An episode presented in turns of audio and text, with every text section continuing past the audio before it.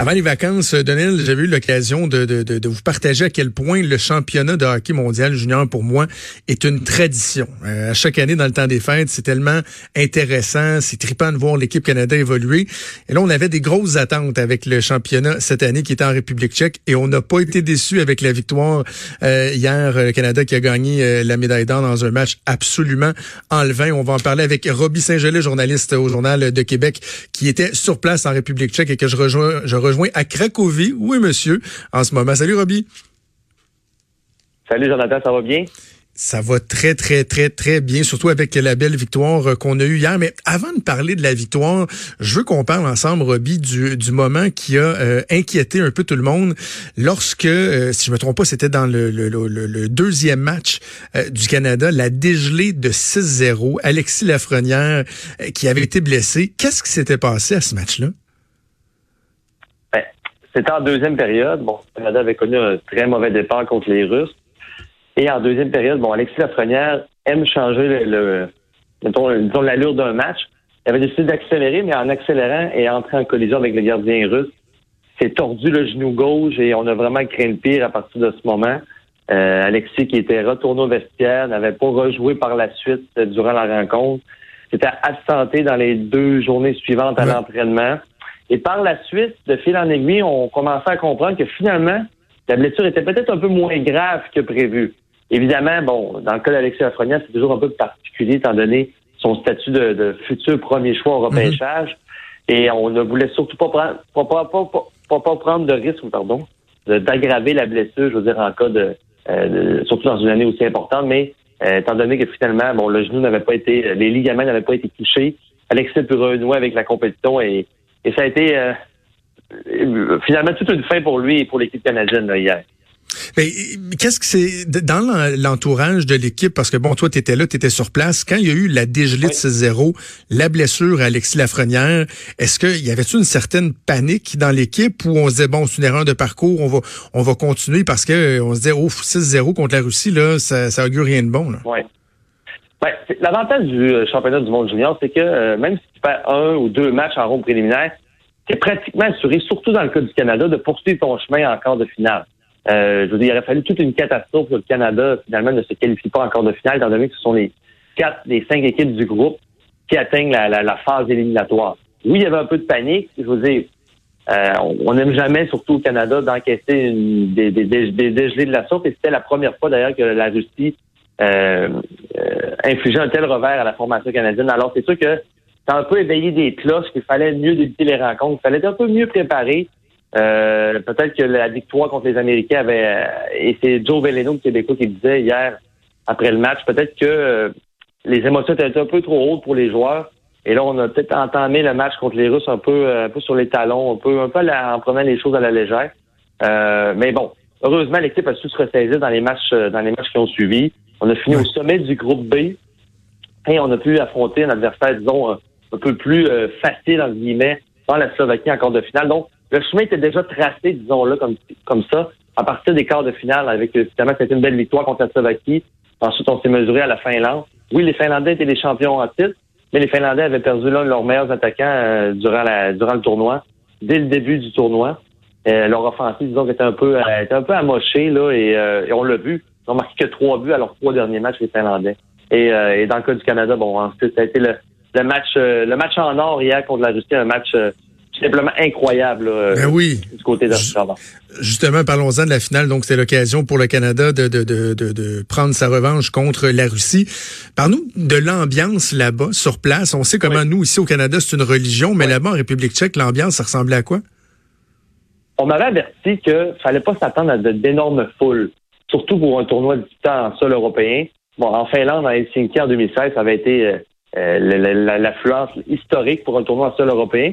Là, du côté de la République tchèque, on n'avait pas de grandes attentes, mais finalement, contre toute attente, ça a été un tournoi disputé, euh, surtout du côté de ce des, des stades combles. Euh, oui, les Tchèques, les, les, partisans tchèques ont, contribué, disons, à, à, faire en sorte que l'événement soit un succès au guichet. Mais vraiment, les Canadiens devaient être à peu près 5000 dans les gradés à chacune des rencontres de l'équipe canadienne vêtus leur chandail rouge.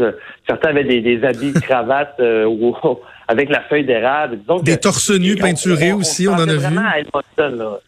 Comment? On a vu des torse nus peinturés aux couleurs du Canada pas mal aussi. Des torse nus, des, des, des, gens qui empilaient les verres de bière, parce que bon, inutile de dire que la bière est, était très très abordable du côté de la République tchèque. Alors, ça, a vraiment mis une ambiance euh, très carnavalesque du côté d'Ostrava. Et, et, les joueurs canadiens avaient l'impression de jouer à la maison. On peut nommer les villes canadiennes, Hamilton, Toronto, Montréal, Edmonton. Ah on avait vraiment la sensation que les, joueurs évoluaient à la maison. Et, je pense que veut, veut pas, euh, ça, ça, a propulsé un peu l'équipe canadienne parce que hier, par exemple, en finale, euh, inutile de dire que les Tchèques n'aiment pas trop les Russes, étant donné l'historique entre les deux pays. Et donc, il y avait beaucoup de fans canadiens qui, évidemment, encourageaient leur équipe, mais même les gens de la place se rangeaient derrière la formation canadienne. Et, ça a vraiment mis une ambiance spéciale dans, l'amphithéâtre. Euh, ça, a contribué à faire en sorte que l'événement, euh, ça a donné un cachet de plus, disons, à cet événement.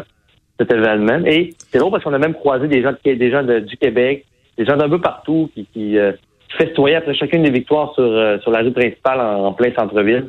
et disons que il ne laissait pas grand place aux partisans des autres pays. On peut dire que le Canada a quand même joué euh, avec le feu, euh, particulièrement lors des deux premières périodes. La première période, c'est quoi, quatre ou cinq pénalités mineures qui ont été accordées au Canada? Oui, il faut dire que les arbitres avaient la mèche courte, là, et ça a été le cas euh, tout au long du tournoi. bon, certains même entraîneurs ont reproché la sévérité des officiels. Bon, heureusement, le Canada qui a su s'en tirer, une très bonne unité en désavantage numérique. Mais il faut parler euh, de, du joueur euh, joueur de l'héros canadien, Akil Thomas. Imagine, Jonathan, il n'a joué que cinq minutes hier soir. Et c'est lui dont on parle aujourd'hui à travers le Canada pour son but magistral. C'est un but qui va rester dans les annales du tournoi, un peu comme ceux de Jordan Eberle euh, qu'on a vu dans les dans les dernières années.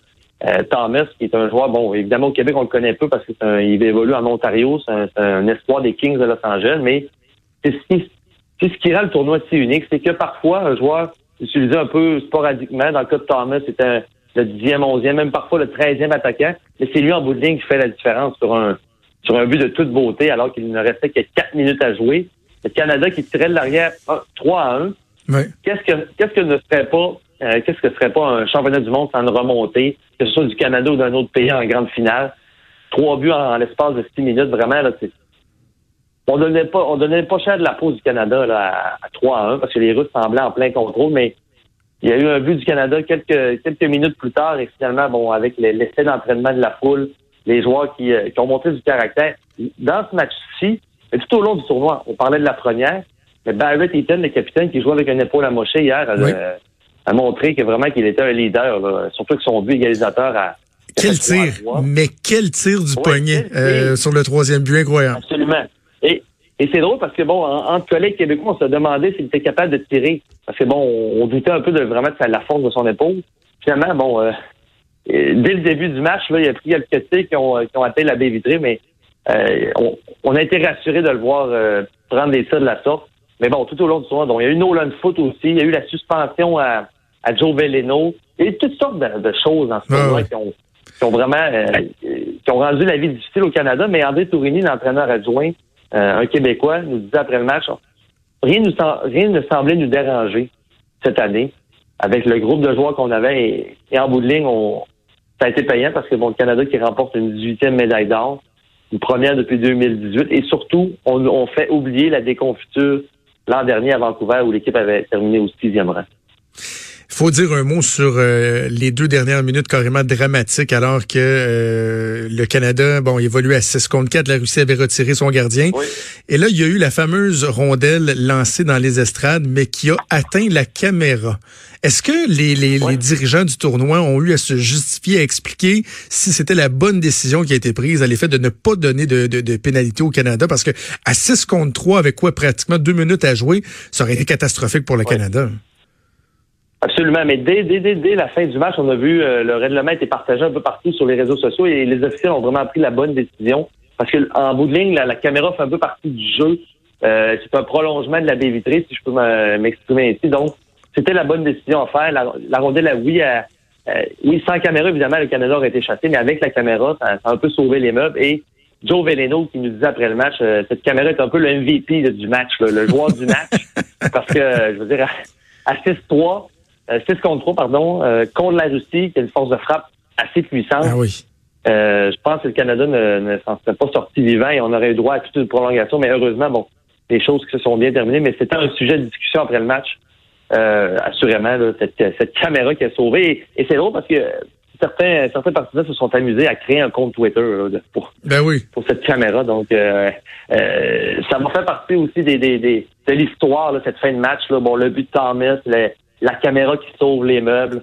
Et finalement, bon, la, la, conquête de l'or. Alors, écoutez, c'était, de vivre ça sur place, c'était quelque chose. Ça devait être incroyable, incroyable. Puis tu sais, c'est beau aussi de voir euh, des héros qui, euh, qui prennent naissance. Je pense à Alexis Lafrenière. Tu sais, mon garçon, il est novice euh, deuxième année. Puis hier au hockey, tout le monde voulait être Alexis Lafrenière. C'est rendu que tout le monde se prend pour Alexis Lafrenière, qui lui est venu consolider un peu, si on, si on veut, son, son rôle de, de meilleur espoir pour le prochain repêchage. Hein.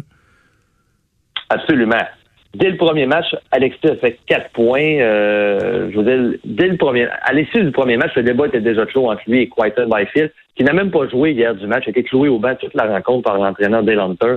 Et Alexis est carrément dans une autre ligue et je veux dire, il l'a démontré tout au long du tournoi. C'est drôle parce que bon, oui, il, mène dans la LGNT avec 70 points, mais parfois on a l'impression qu'il est, un peu sur le pilote automatique. Il accumule deux, trois points par match, mais on n'a pas l'impression qu'on l'a vu beaucoup durant la rencontre, alors que ça a été tout le contraire pendant le tournoi euh, en République tchèque. Il survolait, ben, du moins les matchs euh, auxquels il a participé, il survolait la, la, la patinoire, il s'impliquait physiquement, et il changeait, la, il peut changer la du match avec une mise en échec, avec un, jeu, une passe. Vraiment, là, c'est, bon, il a été nommé joueur le plus utile du tournoi, c'est grandement mérité. Euh, je pense qu'il a vraiment démontré qu'il sera le premier choix au prochain repêchage de la Ligue nationale à Montréal. Maintenant, la question, ce sera quelle équipe va le repêcher. Évidemment, le, le, premier choix est déterminé selon une loterie. La dernière équipe aura 18,5% de chance mm. de mettre la main sur, euh, sur Alexis. Alors, euh, est-ce que ce sera le Canadien? Bon, certains partisans aimeraient bien, aimeraient bien que le Canadien tente sa chance, mais c'est quand même le jeu du hasard qui déterminera finalement quelle équipe repêchera au premier rang. Ben c'est ça. Puis pour les fans des Canadiens, il y a l'espoir peut-être un jour de voir euh, Alexis Lafrenière avec les couleurs du bleu, blanc, rouge. Mais il y avait aussi Alexander Romanov qui joue pour euh, l'équipe russe, qui a été un choix de deuxième ronde des Canadiens qu'on suivait euh, de près. Il l'a très bien fait. Lui aussi, il a été nommé sur sur l'équipe étoile du tournoi. Oui, l'équipe d'étoiles votée par, par les membres des médias. Donc, je veux dire, ça, prouve que Romanov a une réputation maintenant. C'était son deuxième championnat du monde junior, la fille en deux tournois, 14 points. C'est même un record pour un défenseur russe. Euh, ce qui m'a le plus impressionné chez lui, c'est vraiment sa mobilité, sa façon de bouger les pieds. Il est toujours en, mouvement avec ses pieds. On ne voit pas ça souvent la part d'un défenseur. Et évidemment, très physique. Hier, il a étampé Jared Mekaisak. Là, euh, je pense que Mekaisak va s'en souvenir longtemps de cette mise en échec, mais c'est un joueur physique, capable d'amener de l'offensive. Euh, bonne relance aussi. C'est ce qui est impressionnant de sa part. Maintenant, bon, euh, j'ai essayé de l'aborder pendant le tournoi euh, sur, sur, son futur. On sait que son contrat, son contrat prendra fin la fin de la saison à Moscou. Aucune question, vraiment les officiels russes, les autorités russes ah euh, de l'équipe de hockey ne, voulaient rien savoir. Aucune question en lien avec la Ligue nationale. C'était clair dès le début. Et Jonathan, fallait réaliser l'entrevue à l'aide d'un interprète. Alors, un peu difficile de savoir quelles ont été les vraies réponses d'Alexander. je veux dire, mon russe n'est pas très à point encore. Alors, peu difficile de, savoir. Bon, euh, évidemment, il nous a parlé, il nous a parlé de sa saison, il était content, il voulait juste aider son équipe, mais on a l'impression parfois qu'il y avait une, réponse filtrée par l'interprète. On ne sait pas trop euh, qu'est-ce qui a été vraiment dit. Ça va être à suivre dans son cas. Robbie Saint-Gelais, ça a été un plaisir de te parler. Bon retour, pour on continue à te lire dans le Journal de Québec, Journal de Montréal. Merci. Salut, Au revoir. Vous écoutez Franchement dit.